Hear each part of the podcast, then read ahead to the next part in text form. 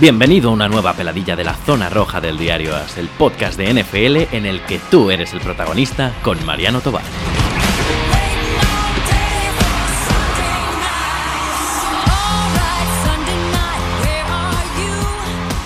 Muy buenas a todos, aquí estamos en una nueva peladilla. Ya sabéis, los programas del podcast Zona Roja, el podcast de fútbol americano del diario As, en el que los protagonistas sois vosotros. Y en esta de hoy ya estamos al límite, está a punto de comenzar la temporada, no queda nada de nada de nada. Y, la verdad es que no nos ha dado tiempo a hacer los 32 equipos. Incluso tenemos alguna pactada que no sé si la vamos a hacer ya con la temporada empezada. Bueno, ya veremos cómo nos organizamos. Hoy Carolina Panthers. Y para hablar de Carolina tenemos un lujo. Tenemos a, a Zacarias. ¿Cómo estás, Zac? ¿Qué te cuentas? Muy bien, un placer, Mariano. Y tenemos a Pablo Carlos, que es el que lleva la cuenta de arroba Spain, la cuenta de Twitter, que bueno, pues que tenéis que seguir todos los aficionados de los Panzers. Hola, un saludo. Así que te he presentado y no te he dejado ni hablar, Pablo, ¿eh? ¿Te has dado cuenta? ¿Eh? Para que te vayas preparando de lo que te espera en la próxima hora. eh, y ya para empezar, lo primero, eh, que además quiero que me lo expliquen, quiero que me lo digan. Le tengo una manía horrible a Ron Rivera. Me parece un entrenador muy malo, de verdad. Además, me parece un entrenador que eh, está en Carolina de milagro, porque han estado a punto de echarle ya un par de veces. Una, yo creo, en la segunda temporada, en 2012, sí. aguantó mm. de milagro. Y yo creo que después de la Super Bowl, porque había jugado la Super Bowl, pero en, en 2016 se quedaron con las ganas. Pero a mí, de verdad, me parece un tipo bastante malo de verdad. Y después de lo que pasó el año pasado, que prácticamente la sensación que hay desde fuera, ahora me podéis contar otra cosa, es que obligó a jugar a Cam Newton a toda costa, aunque estaba lesionadísimo, ya me acabó de reafirmar en que Ron Rivera eh, probablemente sea de los 32 eh, entrenadores de la NFL, está entre los 5 o 6 últimos, en mi opinión. Y con esa opinión, eh, me, enrollo y ahora ya me soltáis lo que queráis. Creo que vosotros venís ya de antes con un problema similar porque Fox tampoco me gustaba nada. ¿Eh? Y, y, y, o sea, John Fox era un entrenador que no me gustaba. Vosotros tuvimos una época que teníais a, a D'Angelo Williams y a, y a, Jonathan Stewart y él se empeñaba en pasar con Delon y no, no corría nada. Y luego fíjate que es un entrenador corredor. Me parece que lleváis como prácticamente iba a decir que desde la fundación del equipo, pero vamos, lleváis 15 años con plantillas buenísimas y, y, no acabáis de sacarle todo el partido. Decidiréis, bueno, hemos jugado dos Super Bowls, vale, pero no sois un equipo permanente en playoffs y yo creo que habéis tenido plantilla en estos 15 años para estar siempre en playoffs. Os he dejado muchos temas abiertos, ahora ya me entréis por donde queráis. Si, si quieres, no sé, yo, yo. Sí, empieza tú, porque el tema de Ron Rivera da para dos horas, yo creo. Sí, sí bueno, eh, la mayoría de seguidores del equipo estamos bastante de acuerdo con lo que acabas de decir. Es, un tío que yo creo que es muy ultraconservador. Eh, si podemos hablar de sus positivos, es que tiene una relación muy buena con los jugadores. Por ejemplo, este verano que hemos podido ver el documental este de Amazon, el All or Nothing, pues se ha visto que, a, la, hora de tratar a los jugadores, pues es, un tío que lo hace muy bien, ¿sabes? Sabe cuándo tiene que meterles caña, sabe es, ese tipo de cosas las hace muy bien. Pero yo creo que su tiempo se terminó hace ya, hace ya, pues como tú dices, a lo mejor el año siguiente al de la Super Bowl, el año pasado fue bastante lamentable lo que le pasó al equipo y a mí incluso me dio la impresión de que había perdido esto que tenía, que era tener al equipo, porque el hecho de empezar la temporada 6-2 y luego perder los siete partidos seguidos que perdimos, para mí era como una muestra de que, de que había perdido al equipo. Y yo, vamos, pensaba que había posibilidades de que, de que lo echaran este verano. Y como te digo, a mí no me gusta nada, eh, nunca arriesga. Es un tío que siempre le ha costado mucho el tema de analítica y, no sé, no tampoco, no es un, entrenador que me guste nada. No sé qué piensa Zach. Bueno, yo eh, para romper una lanza a favor de, Ron, a ver, soy el, el, primero que se encabrona en directo, ¿no? Con su, su, medio templanza y cualquier lío, cualquier error y el tío parece que tú estás reventando el sofá y el tío está ahí impasible viendo las jugadas. Es como que te dan ganas de sobre, reaccionar, pero mm, yo creo que, que su problema, a ver, está claro que es un entrenador de perfil bajo, bastante calmado. Eh, y eso, hombre, supongo que le habrá ayudado también a sobrevivir tantos años en el mismo equipo, no, no, da una, no dice una palabra más alta que la otra. Y, bueno, y efectivamente tiene mano, tiene mano izquierda suficiente para gestionar egos. Lo que pasa que yo creo que su problema es la. Creo que tiene una incapacidad para gestionar los momentos importantes, yo creo. Eh, en los partidos, cuando tiene que tomar decisiones importantes, y, sobre todo cuando se tiene que adaptar a las circunstancias y buscar nuevas soluciones a lo que había pensado en un principio. Eh, creo que le cuesta, como que se paraliza y creo que no tiene un as en la manga, un plan B, un plan C y al final yo creo que todo queda en manos de los jugadores. Es un poco... Yo creo que, y en su carrera yo creo que Cam le ha salvado el culo más de una vez porque realmente el equipo, eh, para bien o para mal, Cam Newton tiene mucha, mucha influencia creo que en momentos de crisis el entrenador tiene que implicarse un poco, tiene que, intervenir eh, un poco más.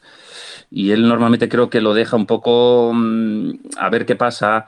Y este tipo de entrenador yo creo que, va bien, tiene éxito cuando gestiona mucho talento, pero mucho talento.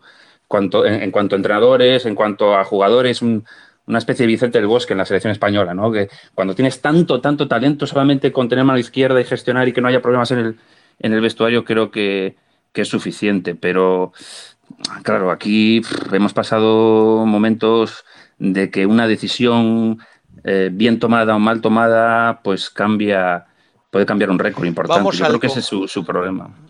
Cortaos entre vosotros y yo os corto y, hacemos esto ágil por una cosa. No me habéis hablado de uno de los temas que os he planteado, lo primero, que es caso Cam Newton el año pasado yo creo que no, yo creo que no, es así. Yo creo que, Cam quiso jugar y Ron tiene cuando, cuando ves las, cuando ves cuando se reúne Cam con, con Ron y tal, Ron tiene mucho respeto. O sea, no sabes muy bien quién es el head coach a, veces cuando ves cuando hablan ellos dos. Porque yo creo que Ron Rivera es consciente de que Cam eh, es el 90%, yo creo, del equipo y como consecuencia de su puesto. Entonces, yo lo que sé, lo que tengo entendido, de hecho le hicieron una entrevista hace poco a Cam diciéndole si la decisión de haber jugado esos últimos partidos era la correcta y él dijo, toro pasado pienso que no fue la correcta, pero lo, hubiese vuelto a hacer. Yo creo que Ron le preguntó, se quitó, dijo, a ver, ¿estás para jugar? Y el tío dijo, sí. Y dijo, pues venga. Pero hombre, eh, sabiendo la implicación que podía tener una lesión más grave, lo coherente hubiese sido que el head coach le diga al jugador, mira, eh, vamos a pensar a futuro porque tampoco vamos a liarla. Es que yo, creo, que, un, entrenador en la NFL precisamente está para eso, para decirle a Cam Newton, mira, no, no vas a jugar más. Porque claro, antes Pablo hablaba del récord, pero es que el récord se, viene abajo eh, en el momento en que se lesiona Cam Newton. Además, daba, daba pena verlo. O sea, a partir de la semana 10 tú veías que era un tipo completamente lesionado. Sí, yo desde luego lo habría sentado y me parece que fue una decisión muy errónea del equipo no sentarlo antes. Pero claro, ¿qué vas a hacer? No sé, también influye un poquito que, el nuevo dueño llegó el verano pasado, ¿sabes? Y creo que aún eh, estaba intentando, el año pasado, la temporada pasada estaba como aterrizando un poquito el nuevo dueño. Y este, este habrá pensado, voy a darles un año más de crédito y si este año no entran en playoff y no hay un buen récord, yo estoy prácticamente seguro que Ron Rivera no va a seguir en el equipo. Bueno, mira, hay un... a mí no me extrañaría. Lo que pasa es que, ¿sabes lo que pasa? Que creo, tengo la sensación de que lo que ha dicho Zach, que todo está en manos de Cam Newton. Por mucho que de verdad en el equipo haya mucha calidad y veamos a Christian McCaffrey y todo el mundo estemos esperando a ver a, Christian McCaffrey, eh, mi duda es cuánta gasolina le queda a Cam Newton. Porque es un jugador joven, o sea que es un jugador que debería seguir en la NFL pues todavía bastante tiempo.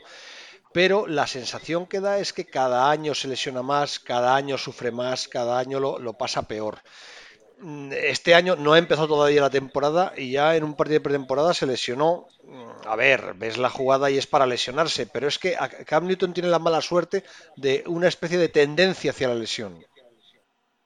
Sí, bueno, también es un tío que, llegó, a la, llegó, a la, liga en 2011 y se ha perdido cuatro partidos. O sea, ha tenido alguna lesión. Sí que es cierto que ha jugado lastrado, pero tampoco, ¿sabes? Me acuerdo que tuvo un accidente con el coche y el, el domingo estaba, o sea, el jueves y el domingo estaba jugando. Es un tío que es muy, muy duro físicamente y es un portento físico como no hay en la liga, en el puesto de quarterback. Sí, eh, a ver, ahora que, está candente lo de Andrew Luck y comparándolos, porque Andrew Luck incluso podría haber sido de los Panthers en, el draft de 2011, eh, mm, creo que es una mula. O sea, Cam Newton físicamente nadie, se, nadie puede achacar que no se deje la piel. Lo ves, si lo sigues en YouTube y tal, eh, él está los, los 12 meses del año machacándose y ahora sí que es cierto que el tema del hombro ha sido un poco recurrente porque ya son dos cirugías en, dos años. Eh, es una operación además complicada en el cartílago que tiene pinta de ser un comienzo de artritis. Entonces, eh, hombre, para su salud general cuando deje la NFL, pues sí que es grave. Yo creo que si si se cuida, aunque eso, es lo complicado, ¿no? Luego quizás hablaremos de la línea ofensiva, del el estilo de juego de Cam. Si se cuida un poco, creo que, no hay riesgo de que pueda seguir unos años a gran nivel. El problema es el, estilo de juego de Cam. También se lesionó en pretemporada por querer también seguir con la jugada cuando la jugada ya no iba a ningún sitio. Ese es un son cosas que debería cuidar un poco y no sé si, lo hará, ¿no? es, no lo va a cuidar en la vida y tú lo sabes. Es un deseo, es un deseo ahí. No, es que él juega así y es su forma. Sí, sí. Porque claro, nos podemos plantear. Vamos, en la historia de la NFL ha habido jugadores que han cambiado completamente el estilo. Para comparar, no es comparable. Cam Newton es un mucho más grande, pero si os acordáis de Cunningham, que acabó, eh, acabó de quarterback en, su última etapa, en la última etapa era en Minnesota. Se había transformado absolutamente en un pocket passer, un jugador que durante todo el resto de su carrera era un quarterback móvil de los que no había en aquella época. ¿eh? Y fue un cambio radical y sorprendentísimo. Pero tú miras a Cam Newton y ves que la fortaleza de su juego está en esa movilidad y en esa capa y, en, realidad él juega muy bien con su envergadura, con su movilidad, con su peso eh, y, como le quites eso a Cam Newton, Cam Newton se convierte en un quarterback tremendamente vulgar, ¿no? Cierto. Sí, y aparte, aparte él como que lo ves que anímicamente cuando a lo mejor consigue un primer down a la carrera o cuando, ¿sabes? Tiene un scramble y hace 10, 15 yardas, eh, o sea, incluso empieza a pasar mejor porque no, sé si es algo, sabes, que está en su mente o exactamente lo que sucede, pero cuando él, eh, la verdad es que sí que parece que lo necesita, pero lógicamente lo que tiene que hacer el equipo es pararle un poco los pies dentro de lo que cabe, porque es que como, como siga jugándose el cuerpo como cuando tenía 23, 24 años, se va a romper en la primera, segunda semana. Es que, Hombre, cambió la mecánica un poco. Mm, hablaban en algún artículo de que sí que cuando entró en la liga la mecánica del, lanzamiento era bastante mala y sí que es cierto que hasta hace poquísimo la varió un poquito, pero eso es muy complicado. Eh, yo creo que el, que mejor el pase después de correr seguramente sea una cosa más de la defensa que, queda escamada de que, de que va a correr y que, y que tiene más tiempo para pasar, pero hombre, creo que para, para su bien y el bien del equipo debería modificar un poquito su juego, pero es evidente que no, que no, es que además, creo que lo haga porque es así. Zach, yo pienso una cosa. Cam Newton se ha preocupado muchísimo desde que llegó a la NFL de mejorar su, su, técnica de pase, su mecánica, de intentar ser más, mucho más pasador. En realidad eso es una manía que han tenido casi todos los jugadores con su perfil. y, y podemos empezar hablando de Michael Vick, que se volvió loco mm. durante varias pretemporadas intentando convertirse en un pasador más estático y, en mejorar su juego de pase, en mejorar su, la velocidad con la que se saltaba el valor, balón. Y yo creo que Cam Newton se ha preocupado mucho, de verdad que sí que lo creo. Creo que es un tipo muy trabajador. A mí me parece que Cam Newton le pierde esa imagen que la gente le suele comparar con Cristiano Ronaldo, ¿no? Ese intento de caer siempre bien y de ser un tipo muy mediático. Pero a mí me parece que detrás de ese tipo que siempre posa con la sonrisa intentándose parecer lo que quizás no sea, hay un profesional como lo Copa un pino. De verdad que Carnito me parece un tío súper serio, ¿eh? Sí, es, ultra competitivo. Sí, ah, me hace gracia que digas esto, Mariano, porque no sé si te acuerdas, justo antes de la Super Bowl en 2016, que escribiste un artículo sobre el tema de Cam Newton y Cristiano y yo como que te semi-contesté desde la web que tenía entonces de Panthers Spain, como diciéndote las diferencias que yo veía. No sé si te acordarás. Me acuerdo de... me, acabas... No, me acordaba que había escrito ese artículo. O sea, fíjate lo que te digo. Pero cuando lo has contado me he acordado del artículo y me he acordado de tu respuesta. O sea que mm, ah, yo, yo, sí que creo, sí que creo que Cam Newton, a Cam Newton le pierde ese intento de ser muy... que luego además tiene un punto de tipo sano y, bueno y ah, todo el ambiente que él crea alrededor de él y del equipo en el estadio, las tradiciones que ha ido creando él. O sea, es un tipo que además es curioso, es un tipo súper querido en Carolina, pero tremendamente querido.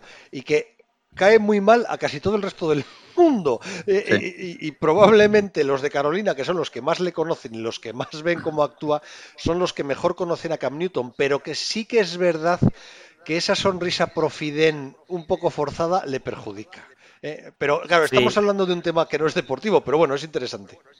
Sí, bueno, y todo el trabajo que hace para la comunidad es algo increíble. Yo estuve nueve años viviendo en Charlotte y lo pude ver en, primera mano porque nos dio una beca a nuestro colegio y vino a nuestro cole a presentarlo.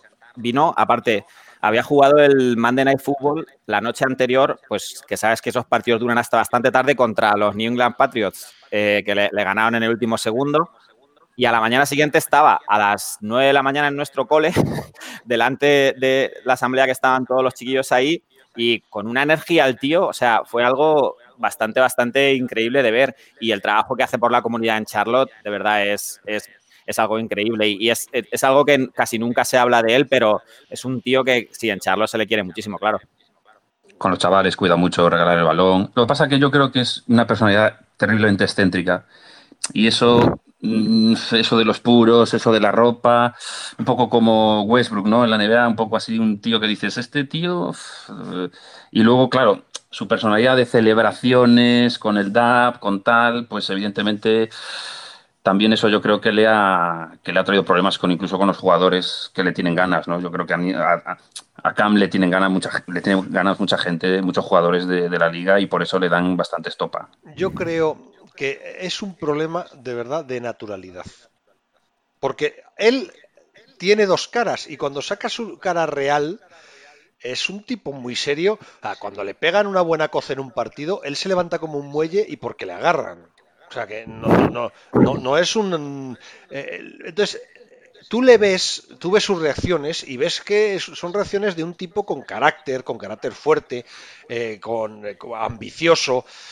Pero la forma de celebrar, la forma de tal, de puertas afuera, visto desde fuera, no le sale natural. No digo que no sea natural, y probablemente sí que lo sea, y además el tío lo intenta interiorizar. Y te voy a hacer una comparación. Terrell Davis era un macarra, pero era natural. Y, la gracia estaba en que era natural. Y el tío metía el touchdown, cogía el balón, se iba al centro del campo de los, de los Dallas Cowboys y se ponía a celebrar el touchdown de los 49ers en la estrella de los Cowboys. Y tú lo veías y decías, este tío, además de tener las pelotas más grandes que el caballero de Espartero, le hace esto porque le sale le salía natural. Bien, entonces luego podías caer bien, mal, regular, pero Terrell Davis era, era, un crack. A Cam Newton esa naturalidad no le sale. Entonces esas celebraciones, esos gestos, todo parece como ensayado. ¿Sabes lo que te digo? Pero cuidado, eh, nos estamos yendo mucho a analizar la cosa de Cam Newton, que es lo de menos. O sea, la, la realidad de la vida es que probablemente todo el mundo odia a Cam Newton porque Cam Newton es un jugadorazo como la Copa Pino y eh, hablamos siempre de quién puede llevar una franquicia, quién es el tío más importante de una franquicia. El peso que tiene Cam Newton en, la, en, Carolina, creo que hay muy poquitos jugadores en la NFL que sea tan grande. O sea, eh, eh, es como cuando, cuando está él, todos juegan, cuando no está él. todo el mundo me puede decir, vale, bien, pero es que si eso pasa en England y no está Tom Brady, también sé que el equipo. Si eso pasa en los, los Green Bay Packers y se va Aaron Rodgers, también sé que el equipo. No es lo mismo, no es lo mismo. O sea, eh, probablemente los Petrios, si se lesiona Tom Brady, no van a entrar en playoffs, pero yo estoy seguro que ahí se apañan, se buscan la vida y acaban teniendo un récord por lo menos decente. Cam Newton es desaparecer en Carolina y es que no ganáis un partido más, pero ni, a tiros, ¿eh? Sí, de acuerdo. de hecho, las previsiones, las previsiones del récord evidentemente pasan por la salud de, de, Cam, yo creo. O sea, podemos pasar de optar a todo a, ir viendo quién va a ser la primera elección del año que viene en el draft. Zach, ¿sabes lo que pasa? Cuando me propusiste la peladilla, me decías, me sorprende que en tu Power Ranking hayas puesto tan abajo a Carolina porque todos eh, en Carolina pensamos que tenemos muy buen equipo y que vamos a hacer muy buena temporada. Y a mí me tiran para atrás esas dos cosas. Lo que te digo, Ron Rivera como un entrenador que me, me parece que le falta empaque y que no tengo, tengo la casi seguridad de que Cam Newton no acaba la temporada sana otra vez. Me parece que está arrastrando lo del hombro y además ya se le van acumulando cada vez más cosas. Y esas son las dudas que yo tengo y que yo creo que la mayoría de la gente tiene con Carolina. Porque si miras todo lo demás, el equipo tiene una pinta extraordinaria. Sí, a ver, ese, en el momento del correo yo creo que estaba en el, momento álgido, ¿no sabes? En la, cumbre de la montaña rusa. me, pilló, me pilló de subidón, porque luego un poco con, la pretemporada y tal, las cosas, bueno, van calmando un poco, en fin. Yo, yo, bueno, con la salud de Cam no soy tan pesimista. Yo creo que yo creo que va a aguantar, yo creo que va a aguantar. Yo creo que va a aguantar. No sé si, si va a estar a nivel top, pero, pero no creo que no creo que, que pase nada, nada demasiado grave como para que no pueda jugar. Sobre todo porque si pasa eso, no quiero pensarlo porque si pasa eso, no hay, hemos visto que no hay un, un quarterback suplente de garantías ahora mismo. No, es que no, tenéis nadie. O sea, básicamente. estáis, mañana se retira y estáis como están ahora los, los Colts. O sea que. Sí. Te iba a preguntar otra, a los dos. North Turner sigue como coordinador ofensivo. No sé si os gusta o no. A mí a estas alturas North Turner no me dice nada. Yo creo que además eh, todavía vive un poco de, la época de Tomlinson y Rivers y a lo mejor precisamente por eso está en Carolina. Pero me ha sorprendido algo más. He leído mucho sobre el cambio del estilo defensivo. De 4-3, mm. vosotros tradicionalmente habéis sido una 4-3 y además muy convencidos de eso. Y el cambio a 3-4 es verdad que hablar de cambios de 4-3 a 3-4 en la NFL actual es todo como muy etéreo. Luego nunca sabes muy bien si están jugando 3-4, 4-3, 2-8 o 25-13. O sea, esto es todo muy lioso. Pero me sorprende mucho un cambio de estilo y más manteniendo el mismo coordinador defensivo. ¿Es normal un coordinador defensivo que hace un cambio tan radical? es que no sigue. sí. sí. dale palo. Sí, no, el tema está que Rivera era un entrenador que su, su, base antes de llegar a Carolina, cuando entrenaba en San Diego, era la 3-4 y él se pasó a la 4-3 cuando llegó aquí, que es lo único que ha tenido, pero el año pasado el equipo no consiguió presionar de ninguna manera al equipo rival con, con, esos cuatro jugadores. Fuimos uno de los, el otro día una estadística de los cinco equipos que menos presionaron si, si no entrábamos al rush.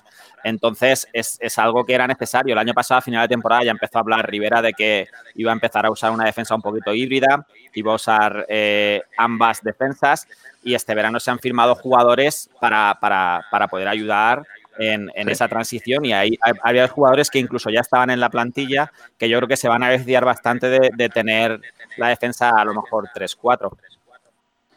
Zach, me sí, yo creo que, es... Dime, dime. Sí, es, en, parte es por, por, los fichajes, ¿no? Ahora hay muchísimo más. Antes es que el pobre Pepper se daba eh, a veces en el final de una carrera uno es mejor casi parar en un momento más álgido, ¿no? Porque la verdad es que hemos tenido bastantes problemas ahora con, la gente que tenemos por fuera, así que podemos cambiar una 3-4. Pero yo lo que decía es que teóricamente este año va a llevar eh, temas de, la coordinación defensiva el propio Rivera. A Washington lo han mandado a la línea defensiva, aunque va a ayudar también en, eh, como coordinador defensivo y luego han traído a Perry Fable que teóricamente lo que dicen es que va a estar al lado de Rivera para ser el coordinador defensivo el año que viene, que viene como, como entrenador de, la secundaria. O sea, realmente ha, habido cambios ahí en la, en la, en la defensa. En el ataque sí que no ha cambiado prácticamente nada en el staff, ¿o sí? No, eh, sigue Turner. A, ver, a mí el año pasado la verdad es que no me disgustó porque no sé, hizo cosas, por lo menos intentó hacer cosas novedosas, hizo alguna jugada así sorprendente. Eh, no me gustó nada el sobreuso de, McCaffrey, me pareció una barbaridad lo que, lo que jugó McCaffrey teniendo a CJ Anderson absolutamente eh, ninguneado cuando es un jugador que luego demostró que era aprovechable. Mm, eso tengo miedo. Como no cambie eso, eh, tener a McCaffrey jugando el 95% de los snaps no me parece. Bien, es cierto que hemos visto un, cambio muscular impresionante en McCaffrey, que eso también me da miedo porque no es lo mismo eh, jugar y correr con, una mochila de X kilos que, meterle ahí más masa. ¿no? Yo creo que se ha, se ha preocupado en, fortalecerse un poco más ante la carga de trabajo y yo creo que esa no es la, no es la solución. Es, eh, sobre todo ahora que parece que hay un backfield interesante con los rookies, pues eh, creo que hay que repartir un poco mejor. Eso me pareció un abuso absoluto. Lo que se salió desde luego, pero yo creo que, no sé, que, que podía haber bajado un poco el pie del acelerador para meter tanta carga a McCaffrey. Sí, yo estoy, bastante de acuerdo. era, yo era un poquito reacio a firmar a North Turner antes de que llegara. Me parecía, no le veía mucho sentido, pero el año pasado sí que hizo muy bien su, labor y sobre todo teniendo en cuenta que, que Cam fue incapaz de pasar en largo en, todo el año. O sea que la lesión se agravó a partir de las semanas 7 u 8, pero es que incluso en Training Camp, eh, Cam el año pasado no conectó con nadie en largo. O sea que era algo que ya más o menos se veía que, que había algo raro. Entonces el ataque de North Turner que normalmente se ha basado pues en, ir bastante en vertical, el año pasado con las armas que tenía, más allá del sobreuso que ha dicho eh, el compañero, que, sí que estoy de acuerdo, que ha dicho o sea, que el tema de McCaffrey fue un poco, un poco una locura. Por lo demás, yo creo que el, equipo, para, para, lo que tenía, lo hizo bastante bien. Oye, Zach, has hecho un comentario que me gustaría que me aclararas, porque me has dicho que cuando me mandaste el correo fue el momento de subidón, pero con lo que has visto en pretemporada, estás un poco más de... ¿Qué es lo que has visto que no te ha gustado? A ver, partiendo de que la pretemporada mm, le doy valor 0,5 porque las pretemporadas y tal y como está la NFL ahora mismo, pues no, no pintan mucho, ¿no? Pero sí que es cierto que yo mm, se ha visto que los quarterbacks jóvenes mm, están más verdes que otra cosa. O sea, no. Eh, el staff yo creo que confiaba en, ese partido último que hizo Kyle Allen contra New Orleans, pero que jugaban contra el segundo o tercer equipo de, New Orleans y vieron un posible segundo para este año. Evidentemente, Grier está claro que va a ser para tres años vista, pero ahora mismo eso es eh, todo o nada a Cam. De hecho, Eric Reed ya metió la pullita el otro día, dijo que cuando, se, cuando tuvo el esguince Cam ya dijo que, que recomendó el fichaje de Colin Kaepernick, de su coleguilla, para, para traerlo aquí. Me pareció un poco ahí, todavía con el muerto caliente, el tío ya, ya, ya pidiendo a Colin, me parece un poco, un poco extraño, sobre todo porque el tío lleva desde el 2016 sin, sin, sin, sin, jugar, no sé. Pero sí que es cierto que ahí no, hay, no tenemos nada, es, es todo nada Cam. Luego también la línea ofensiva, no sé, no solamente por la línea ofensiva, sino por lo que implica para Cam tener una buena línea ofensiva. Little parece que está también muy verde. Eh, hay cambios de posición, William se va a la izquierda, eh, viene de una lesión dura, eh, Paradis está también bastante después de venir una lesión importante, ha tenido contra New England, por ejemplo, se le vio que todavía no está. La cohesión que eso implica con la línea, que es muy importante, la veo un poco verde. No sé, y bueno, la secundaria yo creo que está un poco en alfileres, aunque ha mejorado bastante, pero creo que como haya una lesión ahí también estamos un poquito, no sé, he empezado a ver lagunas por todos lados. Pero, Hace aguas la cosa. Las lagunas eh, son teóricas, evidentemente, porque bueno. no, es que, vamos a ver, aquí reflejamos mucho el pesimismo o el optimismo de cada uno yo he hecho alguna peladilla con algún equipo que dan ganas de, reconstruirlo de cero y aquí los que han venido a contármelo estaban eufóricos, porque al final siempre suena el y si esto funciona, entonces cuantas más veces en un programa se oye el y si esto funciona, más te das cuenta de que ese equipo está cogido por los pelos. Eh, a mí hay cosas que me han sorprendido porque creí que estaban cogidas por los pelos en lo que me has dicho ahora, cosas que con las que estás tranquilo. Y curiosamente, cosas que creí que habían mejorado con claridad son cosas que has, marcado como problemáticas. Te hago un reflejo de un poco de cómo veía yo el ataque y vosotros me lo ordenáis. Yo pensaba que detrás de McCaffrey no había demasiado, de verdad. Yo no sé si el novato Jordan Scarlett le habéis visto muchas cosas. Eh, Artis Payne a mí no me parece demasiado. demasiado. Me parecía que, que si mañana se lesiona McCaffrey detrás, poquita cosa hay. A mí que McCaffrey juegue muchos snaps me parece que es lo suyo. O sea, de verdad. no Es que. Y además es un tipo que ha ganado peso repetidamente desde que estaba en la universidad, porque él era muy pequeñito. O sea que yo creo que él, está más o menos acostumbrado. Es verdad que en un momento dado el cuerpo puede decir basta. Pero, pero eh, es que según la situación yo entendía muy lógico que él juegue prácticamente todo el, tiempo porque pensé que no había un backfield eh, muy profundo. Mm, por lo que me has dicho, Zach, eh, sí que piensas que hay profundidad. te digo más cosas que, bueno, si quieres entramos en eso. y luego... Sí, a ver, yo, sí, a ver, desde el punto de vista de running backs, sin ser agorero, es decir, yo estoy tranquilo simplemente por, porque está McCaffrey y, bueno, a, que no pase una desgracia y se, y se lesione, a no ser que sea algo de eso, no hay por qué tener miedo, ¿no? McCaffrey es un running back eh, top absoluto. Entonces, en ese aspecto hay que estar contento. Prefiero a un McCaffrey y un y una rotación flojilla a tener dos o tres que se roten y que sean todos flojos. Entonces, en ese aspecto yo estoy tranquilo. Eh, los rookies son una incógnita. Parece que ha gustado Scarlett bastante o que empezó lesionado. Es un tipo que se parece un poco a McCaffrey, es un tío bastante fuerte, es bastante físico y, también servirá para equipos especiales.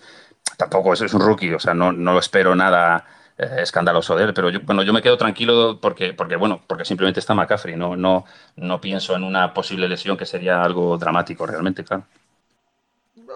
No, eh, Pablo, no, no apuntas todo completamente de acuerdo. Veo que no dices nada. No voy a entrar en el tema Cam Newton. no, quiero cortar mucho, pero sí, sí, es, cierto. Es McCaffrey es el, el, claro número uno. Luego por detrás hay pues jugadores medianías, son medianías, pues que si se les da la oportunidad podrían hacer algo, pues no estoy muy seguro, pero lógicamente no, no hay mucho detrás de él. Yo es que él me parece. Eh, y luego en el tema Cam Newton, eh, Kyle Allen o Will Greer, es que me da igual. Me da igual. Si que mañana se lesiona Cam Newton, se acabó la temporada y empecéis a pensar en el futuro y punto pelota. Hay cosas. Y, ahí, va Rivera. Y ahí va Rivera detrás. No, es que además es el momento, ¿eh? O sea, es el momento. Pero bueno, ahí ya, porque. Eh, Greg Olsen le queda este año. A mí me da mucha pena. Greg Olsen me parece que es uno de los mejores Titans de la última década y que nunca se le ha acabado de valorar. En todas cosas porque probablemente ha habido otros muy buenos que le han o que han tapado su trabajo. Pero además, además a Greg Olsen le costó empezar. O sea, Olsen empezó, si no recuerdo mal, en Chicago y durante dos temporadas en Chicago lo tenían bloqueando cuando es un, un Titan receptor como los que no ha habido. ¿eh? O sea, es una mala bestia. A mí me da un poco de pena, de verdad, la, la, la trayectoria de Greg Olsen. Creo que es un jugador, no sé si para aspirar a Hall of Fame, me parece que ya es eh, decir demasiado, pero es un jugador para retirar el número en Carolina sin ninguna duda. Y la sensación final para mí es un poco agridulce. Y creo que además que esta temporada ya va a ser la última. Eh, se le acaba la gasolina totalmente. Sí, es la última temporada de él. Aparte, ya había habido rumores el año pasado porque entre temporada fue comentarista en un partido y este año lo va a volver a hacer. En la, semana de descanso de los Panthers va a ir de comentarista y todos los periodistas en, en, Carolina comentan que es muy, muy buen comentarista, que es, sabes, que se explica muy bien y que, que esa va a ser su tarea incluso como se quedaba libre el puesto del, del, Monday Night Football, habría bastantes rumores con que, con que a lo mejor se retiraba este verano. O sea que lo que pasa es que yo creo que sí, lo que quiere es retirarse una temporada completa sano, ¿sabes? En sus propios términos, para no dejar una, una imagen de que en su último año fue, lo pasó pues prácticamente lesionado con el pie. Y luego detrás de Olsen tenemos a, a un chaval que llegó el año pasado, Ian Thomas, que es otro físicamente es muy, muy bueno y yo, yo creo que es el, un tío con, mucho futuro. Y este año incluso puede ser importante en Red Zone. Sí, de acuerdo. A, mí, pues eso, da pena lo de, lo de Olsen, porque además cuando una lesión empieza a ser recurrente, eh, ya a esa edad, pues evidentemente, pues el paso está claro que le va a dejar, se lo va a dejar a Ian Thomas. Una pena que no haya aguantado un poquito más, porque Ian Thomas creo que, que le vendría genial seguir un añito más. Eh, detrás de Olsen y bueno, a ver si a ver si puede aguantar este año por lo menos sano. Y, bueno, es, es, una, vamos, es, el Olsen es una leyenda para, para los seguidores de los Panthers, de ser ah, entramos en el grupo de receptores. El cambio ha sido muy claro. Mm, se ha ido Devin Funches y ha llegado Chris Hogan. En mi opinión, salís perdiendo claramente. O sea, Chris Hogan me parece un horror pero un horror, ¿eh? Un receptor malísimo. Y Devin Funches me gustaba, pero bueno. Lo que pasa es que el cambio también tiene cierta lógica porque tenéis mucha fe en DJ Moore, tenéis mucha fe en Curtis Samuel.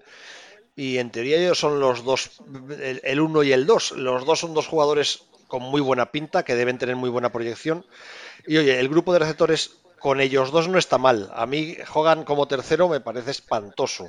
Eh, Torrey Smith, pues oye, eh, eh, iba a decir que es como Forrest Gump, se echa a para allá y le tienen que avisar de que pare. Pero mm, me, parece que quizá falta un poquito de profundidad, aunque la verdad es que mm, Cam Newton prácticamente toda su carrera ha lidiado con grupos de receptores no demasiado ni numerosos ni brillantes y, casi siempre lo ha hecho bastante bien y ha sabido lidiar muy bien con el tema. Pero ya te digo, yo la, marcha de Funches me parece que os va a perjudicar, sobre todo porque Joan de verdad no vale ni para empezar, ¿eh? Bueno, es que yo creo que, la parte, el tema no es, el cambio no es Funches por Hogan, sino que Curtis Samuel, lo, después del final de temporada del año pasado y sobre todo esta pretemporada que ha tenido este año, se ha demostrado que, puede ser un receptor número uno en la liga, o sea, un, un wide receiver 1 y, desde luego todos tenemos muchísimas esperanzas en él. Su juego de pies es buenísimo, es rapidísimo, es muy buen corredor de rutas, luego lo puedes usar en situaciones de carrera también. El año pasado, el, como, como ya comenté antes del staff que, que, son bastante conservadores, no se sabe muy bien por qué no le querían dar muchas oportunidades, porque una vez que se las dieron empezó a destacar mucho. Entonces, Chris Hogan llega para ser a lo mejor cuarto, quinto, porque te ha faltado por mencionar a Jirius Wright, que es el, receptor que, suele salir como receptor tercero en terceros down, cuarto down, que es un tío muy seguro. O sea que Hogan no, o sea, no, yo creo que no va a jugar mucho, personalmente. Yo creo que es, para los Eagles de los Panthers es la, línea más, o sea, tenemos más esperanzas. Yo personalmente eh, me alegré muchísimo cuando Fanches se fue del equipo porque lo he sufrido, no sé si le pasó a Pablo, pero es decir, ah, llegó un momento en que era ya insoportable, o sea, no tenía manos. Ha fallado todo lo fallable. Ah, en Detroit, que era su lugar de origen, le pasó 25 veces Cam y las 25 las tiró. Eh, luego es un tío que se borra. Al final de los partidos siempre tiene como una lesión o como unos eh, espasmos de espalda que llaman, ¿no? con calambres. Sí, sí, eso, o sea, se borra porque le pone la presión y, y, luego resulta que vuelve, no le dolía tanto y un, horror. Y, que es un, es un receptor que yo creo que en la NFL se pirran por un tipo de receptor como Fanch. Es un tío joven, alto, eh, para la red zone, perfecto. Pero es que no, ha, sido, ha sido de verdad insoportable. Y ahora entramos con, dos receptores muy diferentes, bajitos, eh, súper habilidosos, rápidos. Eh, Samuel y G.J. Moore, yo creo que yo creo que tenemos muchas esperanzas porque evidentemente hemos estado sufriendo que Cam no pudiese pasar a nadie. Y, luego la, sorpresa fue Jarius Wright. Para mí, o sea, había partidos en el que solo tenía manos. O sea, estaba pasando a todo el mundo, nadie la cogía y de repente aparecía Wright en tercer down largo y, te, la te la atrapaba. Y luego yo creo que Smith y Hogan serán un poco para desarrollar a, Samuel y Moore y no creo que tengan mucho, no creo que tenga mucha, mucha que no tenga mucho protagonismo. Y luego está el, rookie sexto, yo creo que el sexto receptor que se van a quedar, el Terry Godwin, que tiene buena pinta, pero que supongo que, que los harán en, en equipos especiales, que bueno, que yo creo que a mí me ha gustado, vamos nada del otro mundo, pero bueno, por lo menos un rookie, un rookie ahí para, rotación. Me encanta hacer estos programas porque me cambiéis completamente la perspectiva de las cosas que veo. No, no, es verdad, pero es, de sentido común. O sea, yo al final, el año pasado de Carolina, que vi tres, cuatro partidos, muchos resúmenes, te quedas con otras cosas. Y, mi, mi, sensación, fíjate, era completamente. Igual que tenía muy claro que efectivamente tenéis mucha esperanza en Moore y Samuel, pero son proyecciones. O sea, tienen buena pinta, pero todavía tienen que acabar de demostrarlo. Eh, no tenía yo tan claro lo de. sí, al final, al final son dos casi de segunda, de segundo año, porque Samuel se perdió, tuvo una lesión en, su año rookie, en el tobillo, y prácticamente es como si fuese un por El año pasado, yo creo que lo cuidaron, empezó a entrar a final de temporada y ahí perdió protagonismo Wright, pero creo que tiene, creo que tiene buena pinta. De hecho, han salido vídeos del training camp que, que era una la separación, bueno, el pobre Bradbury, sobre todo Bradbury, que el que, el que salía siempre danificado, le, vamos, le, le, toreaba. Bueno, y acabamos con el ataque con la línea ofensiva. Yo tenía claro que la derecha estaba muy bien con Moton y, Turner, que lo tenéis bien cubierto. Pensé que el center con Paradise estaba bien cubierto también. Y ahora ya llegaba el tema de Darley Williams renovando, esperamos que se que recuperado. Eh, y la impresión era que elegían en segunda ronda del draft a Greg Little por si acaso. O sea, que para formarse en un futuro, tal. Pero por lo que me has dicho, Mar Paradise, que parecía un fichaje fabuloso, o está decepcionando. Eh, Darley Williams no está como parecía, Greg Little está muy verde y el eslabón más débil del equipo estaba ya claro que era eh, Van Roten. Entonces, de hecho, yo os iba a preguntar si Little había una posibilidad de que jugara en el GAR para de, entrada, pero por lo que me habéis dicho, la cosa es mucho más compleja que hablar si Little va a jugar en un sitio u otro. Bueno, a ver, yo Paradis creo que va a jugar muy bien porque es muy buen jugador. Creo que que el problema es que llegó ya medio, medio recuperándose de una lesión grave y que evidentemente la cohesión con la línea es complicada y bueno, y también errores de pretemporada que tampoco yo creo que va a llegar, o sea, va a jugar bien, yo no tengo dudas, pero sí que es cierto que a día de hoy ahora mismo está, está un poquito, no está todavía al 100% y empezar uno o dos partidos hasta que esté al 100% puede ser empezar ya con dos derrotas. Y luego el tema de Lidl, sí, yo creo, yo por lo menos le daría rotación efectivamente de left guard, un poquito para que, para que si tiene que entrar en rotación, que sea ahí en esa posición. Tampoco le, metería tanta presión de meterse en la izquierda y que, que salga un poquito sonrojado. Y luego hay otro, eh, Dennis Daly, yo creo que, también tiene buena pinta, sobre todo para, para dar profundidad. Eh, en pretemporada lo han puesto de, de right guard y de, y de right tackle y a mí me ha gustado. Es un, es un chaval que tiene, hombre, no para quitarle el puesto, evidentemente, a Turner, pero, pero creo que, que, puede, que puede dar profundidad también ahí. Pero antes has hablado de Daryl, Williams diciendo que ay, ay, ay, ay, ay, ay. Te digo una cosa. Sí, hombre, es que es una lesión, viene de romperse ahí el ligamento. Eh, eh, nueva posición, porque se ha movido a la izquierda. Eh, no sé, no sé. Eh, como también es un poco como como caiga, pues le toca, pasa la patata caliente, ¿no? Eh, no sé.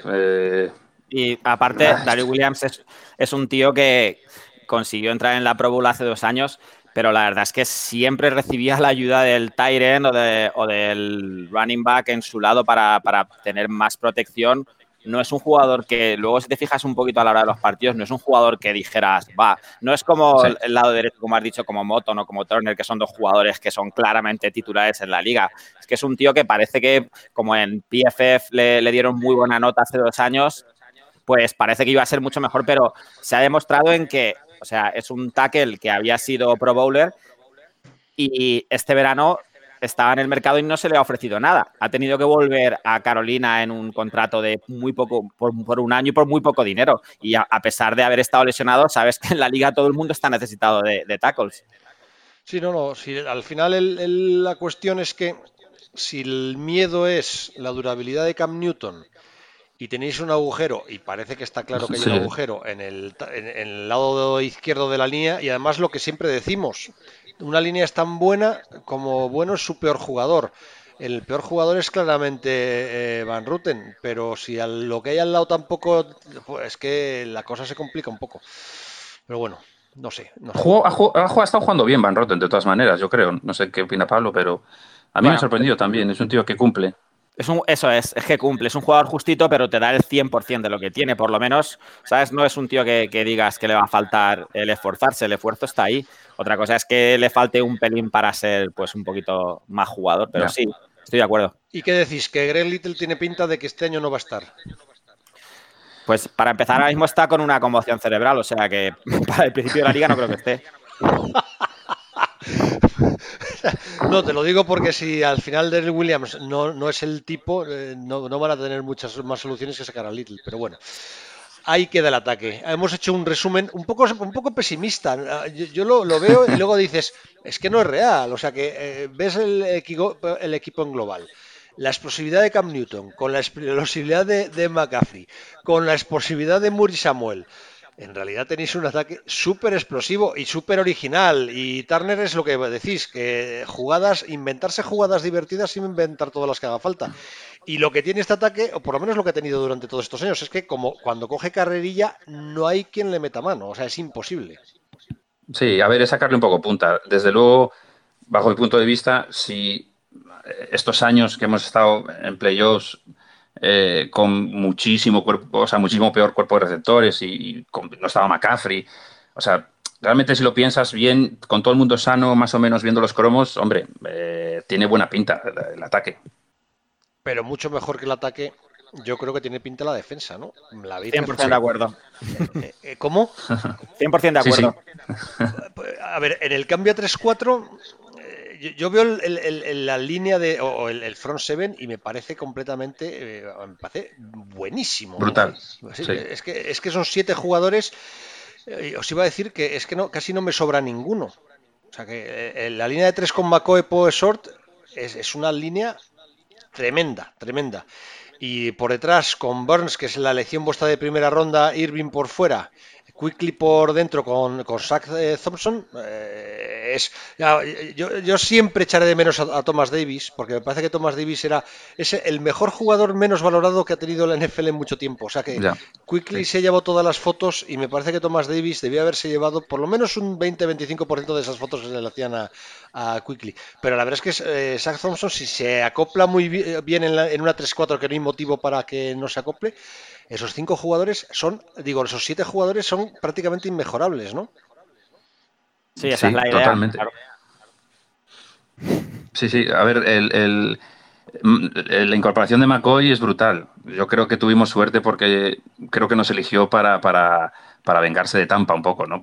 porque porque es, o sea, hace, hace una línea de tres tíos. Bueno, Pou, yo estoy ahí, ahí, pero bueno, eh, los tres eh, bastante fiables. Y luego con, con los rashers que nos faltaban el año pasado, pues ahora, claro, entra Irving con un tío veterano que ha seguido jugando bien. Eh, Pons tiene buenísima pinta. De la pretemporada, yo creo que es el que más, el que mejor pinta ha tenido de todos, aunque supongo que lo irá metiendo Rivera poco a poco. Y luego Heinz también ha, crecido, yo creo, este año. Y, bueno, yo creo que incluso hay, hay profundidad. Bueno, está Obada, que decían que parecía que le costaba un poco más adaptarse a 3-4, pero que también hizo una buena, una buena, un buen partido contra New England. Sí, bueno, y eh, también está Mario Addison, que es un tío que lleva a lo mejor 5 o 6 años haciendo 9 o 10 sacks por año. O sea. Sí, sí. Líder del equipo, sí. Eh, nos queda ahí la espinita de, de Butler que, está ahí, que yo creo que va a estar para. nunca se, o sea, no se le espera ya, yo creo, ¿no? cuando no. es un boost, normalmente es un boost. Eh, y, más en una posición como esa, porque hay jugadores, eh, fíjate, yo sí que creo en cornerbacks que, puedan resucitar, o, pero un defensive mm, que lleva ya, ¿cuánto? Tres temporadas, ¿no? O dos temporadas. Eh, sí, sí, tres años. Es que ya es muy difícil que de ahí saquéis nada yo creo. Eh, mm. Dudas. Eh, la verdad es que no, no, me decís nada. Os he dicho el front seven, tal. Me lo habéis eh, resumido bien. Bueno, es que el resumen es que son muy buenos. es que a estos tipos va, va, a ser muy difícil correrles por dentro. Va a ser muy difícil correr, correrlos por fuera porque es verdad que es una defensa que ya antes se movía muy bien lateralmente y la pinta que tiene es que va a mejorar incluso todavía más en ese, en ese aspecto. O sea, lateralmente así habéis sido, entre otras cosas, porque Quill y, y, Thomas Davis se movían lateralmente como nadie en la NFL. Pero es que no tenéis por qué empeorar. Por dentro tiene, tiene y luego además, eso es lo que habéis dicho. Tenéis un parras entre eh, Irving, Addison, eh, Brian, eh, bueno, el rookie de, de, primer año. Es que no sé por dónde os van a, a enganchar, pero también os lo digo, creo que os va a hacer falta. Porque a mí la secundaria no me parece para tanto. Ya. Tiene que aguantar, yo creo que, el front seven va, a tener que aguantar a la secundaria. O sea, va, a tener que, meter presión para que no haya pases decentes, porque yo creo que está un poquito, un poquito cogido por poco entre alfileres. Sí, bueno, tenemos cuatro jugadores, los cuatro titulares, los, los, dos corners y los dos safeties, son jugadores que para mí son para ser titulares en la liga. Lo que pasa es que no hay ninguno que, yo creo que sea para ser una estrella, ¿sabes? Que, que, es un tipo que te pueda levantar la defensa él solo. Pero son cuatro jugadores sólidos y yo creo que si como parece que va a funcionar, funciona el front seven, eh, tanto Dante Jackson como Bradbury, los dos corners, y por atrás Eric Reed y este fichaje que hemos hecho de, de Treboston últimamente.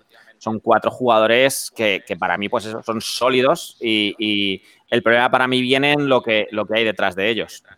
Oye, hay un tipo que me gustaría, Ross eh, creo que él... Sí. Dime, sí, si, sitúame con él, porque es un jugador... Este, a ver, estoy pez, pero es un tipo que tengo curiosidad con él. Sí, es un tío que el año pasado lo fichamos y parecía incluso que iba a ser uno de los corners titulares, pero se lesionó muy gravemente y no pudo jugar en todo el año. Se lesionó en el training camp. Y este año ha vuelto y en pretemporada como que lo estaban probando incluso de safety. Entonces, da la impresión de que va a ser el primer suplente tanto como cornerback como safety. Entonces, lo que quiere Rivera es que, pueda jugar en, ambos puestos. Eh, ahora mismo es como, como se ve, justo hoy he leído un artículo en The Athletic sobre él y es, es lo que dicen, que quiere que juegue los cuatro puestos. Entonces, eso parece algo muy normal, ¿no? O sea, no, un tío que juegue en esos dos puestos no, es normal del todo, pero es un tío muy válido y pues tiene buenas, buenas manos, buena capacidad de llegar al balón y parece que eso es lo que le gusta a Rivera. Un tío que no va a hacer el, típico error este grave, grave, sino que está siempre donde debe estar. Sí, tiene, tiene varios. Bueno, Golden también están probando, yo creo, de safety y de, y de níquel. en níquel hay un montón, está probando bastante. Yo no sé quién va a acabar haciendo roster porque hay varias dudas. Pero sí, Cockrell, de hecho, lo que ha dicho Rivera es que estaba impresionado por la, por la pretemporada. La verdad es que la lesión fue brutal, se rompió el tibia peroné Además, de, con mala suerte le pisó que era un receptor en el training camp, un, desastre. Y, lo han probado, sí, de níquel y de, y de safety. Ahí, de, ahí hay un grupo entre eh, Elder, Elliot, que sorprendió también un poco en el training camp, eh, incluso Seymour, que también ha dicho Rivera que, le gusta, que lleva más años también eh, con el equipo. Ahí hay un grupito que, que están luchando por, quedarse en el, roster por, por, por, jugar de níquel. Y, bueno, ya luego Colin Jones y tal, que, que, de equipos especiales, es, eh, bueno, ese se va a quedar sí o sí. Yo tengo, eh, preparando un poco el programa antes de hablar con vosotros, yo pensaba que las estadísticas de la secundaria del año pasado eran espantosas, porque mi percepción en los partidos que vi con Carolina es que no, no paraban a nadie por aire. Pero luego me he puesto a ver eso, las estadísticas y no son tan malas. Estáis prácticamente en todas las claves de, juego de defensa contra el pase, más o menos en mitad de, la, de, la liga. ¿Por qué es esa percepción? ¿O es que no tenía ni idea y Mariano es que no te acordabas y no fue para tanto? ¿O, realmente no lo hiciste tan mal, pero sí parecía que lo hiciste mal? Eh, ¿Qué pasó? es que yo lo que creo que sucedió es que pues en los partidos más importantes sí que pues por ejemplo, el partido, el primero, el que después del 6-2, cuando Pittsburgh nos, nos ganó bastante fácil en su casa, ahí hubo errores graves tanto de Bradbury como de Jackson y entonces parece que como los errores en la secundaria se ven mucho, ¿no? Y luego, por ejemplo, Bradbury es un jugador que tiene partidos muy buenos y partidos que no son tan buenos. Es como digo, para mí es un tío sólido. Entonces, por ejemplo, a Mike Evans, Mike Evans es uno de los mejores receptores en la liga. Pues contra Mike Evans ha habido partidos que prácticamente lo ha secado.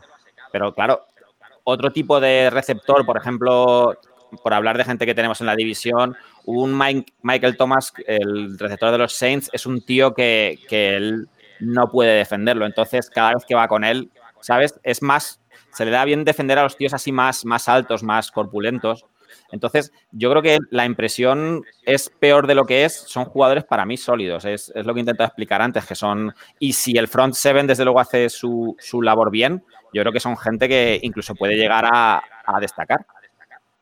Sí, yo creo que ha habido alguna cosa. Claro, eh, la sensación yo creo que es que ha habido algún error claro. Dante Jackson, por ejemplo, que empezó muy bien, hizo y le gusta eh, hacer intercepciones y las busca, pues a veces en ese afán de buscar siempre ahí la, intercepción, pues sí que ha habido errores claros. A mí Bradbury mm, no me apasiona, sí que es cierto que, bueno, que es un tío bastante sobrio, es un tío que no es, es lo contrario a Dante Jackson, ¿no? no es el típico que hace trust-talking ni nada, es un tío que está tranquilo ahí, que hace su trabajo, pero que sí que es cierto que para defender gente grande, eh, bien, pero tiene, yo creo que tiene muchos problemas cuando, de hecho, en el training camp cuando toreaba un poco Curtis Samuel, se le veían las costuras, o sea, está ahí justito. Yo creo que ha, sido por eh, errores claros y parecía y parece y además que los números pues al final al final te lleva sorpresas. Yo que veo así un poco por sensaciones me muevo igual estás diciendo, joder, qué malo es tal, y luego ves los números y dices, joder, pero, pero me están llevando la contraria. Es un poco la sensación con la que te quedas, ¿no? Oye, antes has hablado, voy a dar un paso atrás. Has hablado de Don Taripo como eh, con dudas. ¿Por qué tantas dudas? No me apasiona. Bien, es cierto que el tío, yo pensaba cuando llegó que, era carne de, lesión, porque es un tío que lo ves y dices, madre mía. O sea, pero ha jugado todo. Realmente, eh, no sé, no, no, no. Mm, es un poco es un poco como Bradbury, ¿no? Que no me, no me no hace nada en especial, no, no, yo creo que no es capaz de meter mucha presión, es un tío, no sé, realmente sí que, seguramente por los números, el tío ha jugado todo, no se ha lesionado, está ahí, no tendría por qué, pero no, no, no, no sé, no me apasiona el, no me apasiona Pau. Yo, creo que le, puede venir bien el. Porque yo creo que su puesto es el de no tackle. Entonces, el año pasado, al estar de, de defensive tackle en una defensa de cuatro, al estar con. yo creo que es, ese es su puesto. Entonces, yo creo que eso le va a venir bien. Sí, es un muro. No, es, tenerlo ahí para. es simplemente meter peso ahí y volumen.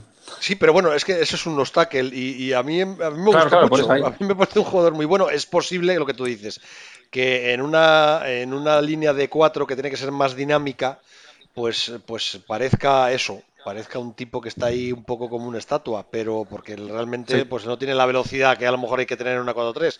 Pero a mí me parece un jugador perfecto para vosotros. O sea, es que es un puñetero muro, es una.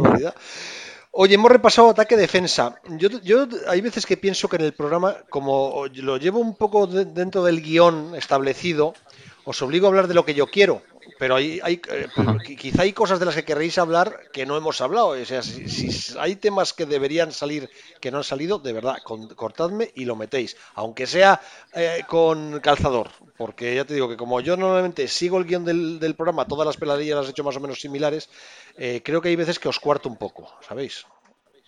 Pero bueno. No, yo creo que bien. Yo igual, pues no sé, eh, por...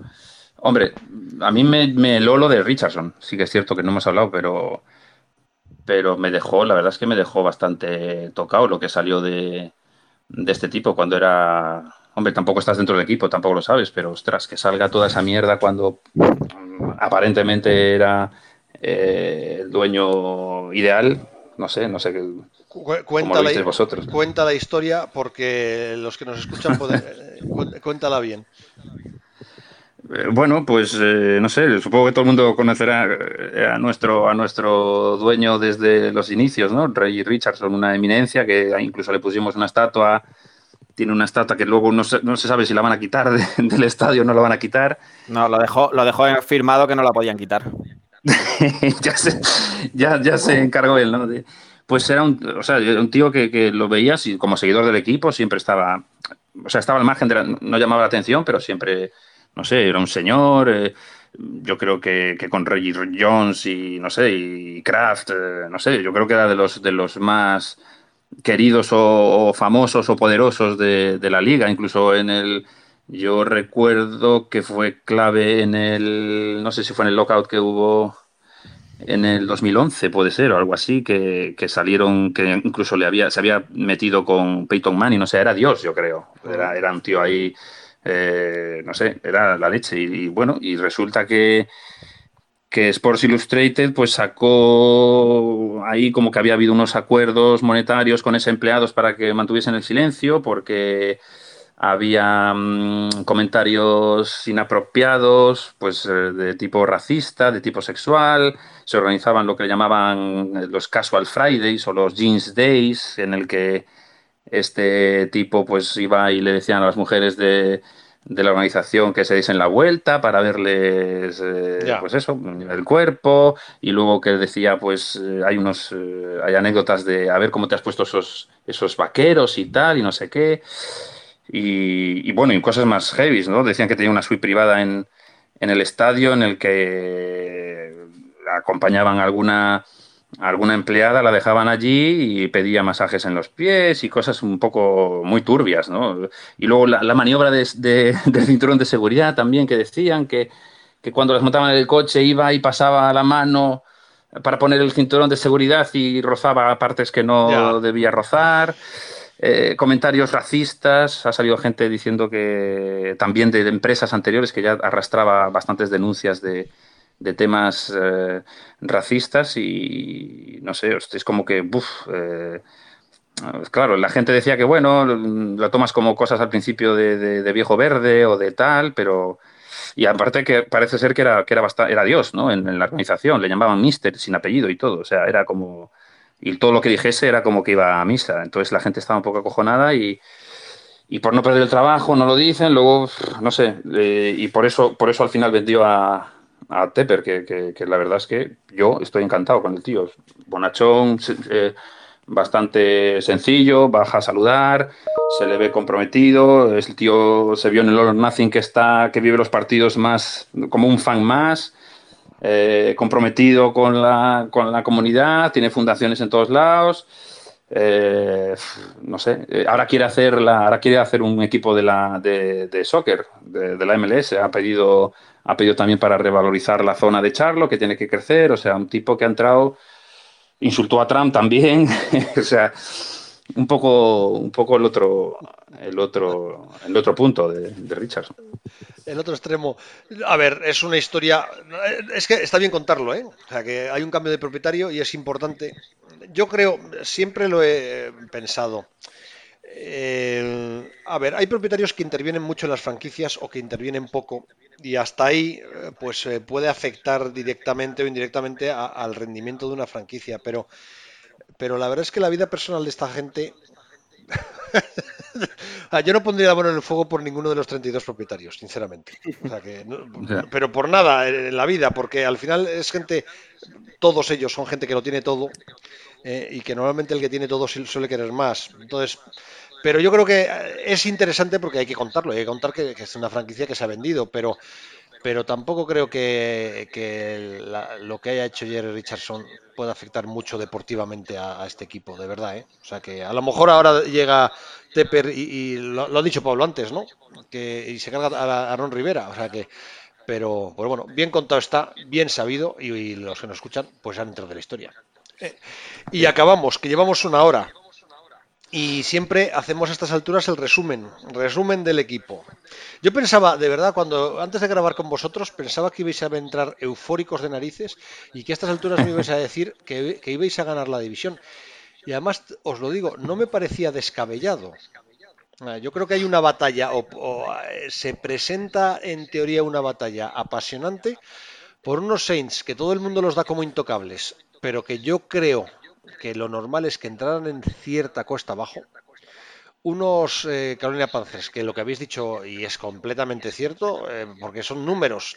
El año pasado empezaste la temporada con seis victorias y dos derrotas. Y, como el equipo a batir, ¿por qué no vais a volverlo a ser este año si es un equipo mejor?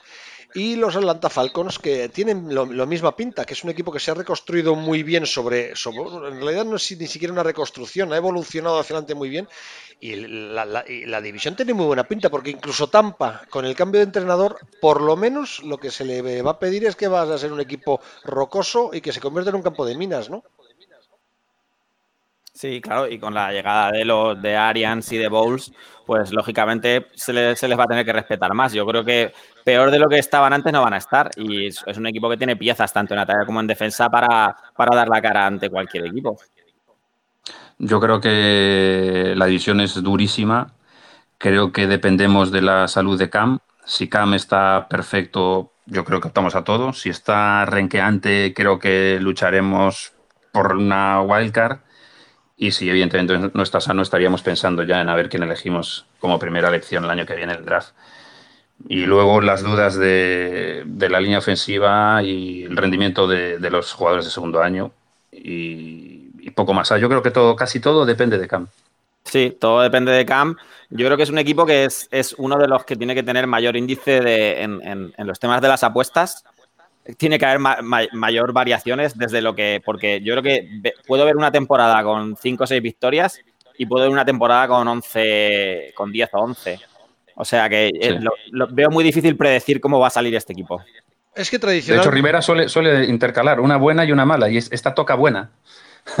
suele, intercalar una de, victorias positivas y otra de, negativa, y nos toca, nos toca la buena este. Es que además, tradicionalmente, la, es una división, la sur de la nacional, que cada año ganaba un equipo diferente. O sea que eh, era siempre, además casi siempre eh, con bastante imprevisible, o sea que porque siempre son equipos muy competitivos. Y yo creo que fuisteis vosotros los que rompisteis la racha que ganasteis la división entre 2013 y 2015, pero si no recuerdo mal, hasta 2013 creo que muy poquitas veces o nunca había repetido nunca, nunca, nunca nadie había repetido antes de 2013. Nunca nadie había repetido, ¿no?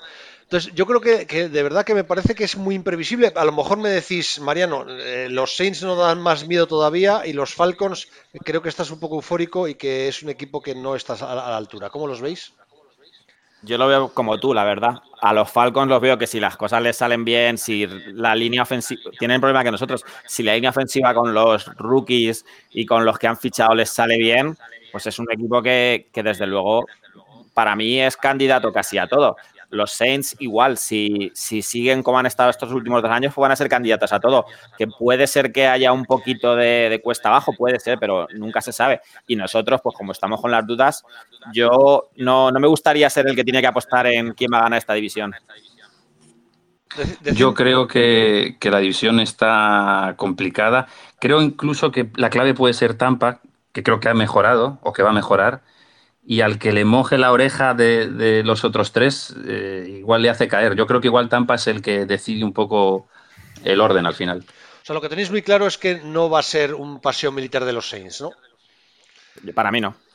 Hombre, el año pasado estuvo, estuvo, fueron dos partidos con nosotros. Bueno, el último, sin contar el último que no valía para nada, pero fue, siempre son están siendo partidos muy igualados. Decidme un récord. Eh, voy a decir yo primero, 9-7. Jope, estás conservadores, pero Pablo, 9-7, Zac.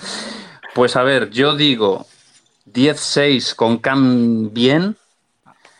Eh, eso es trampa. Venga, pues digo 16, digo 16 sin más.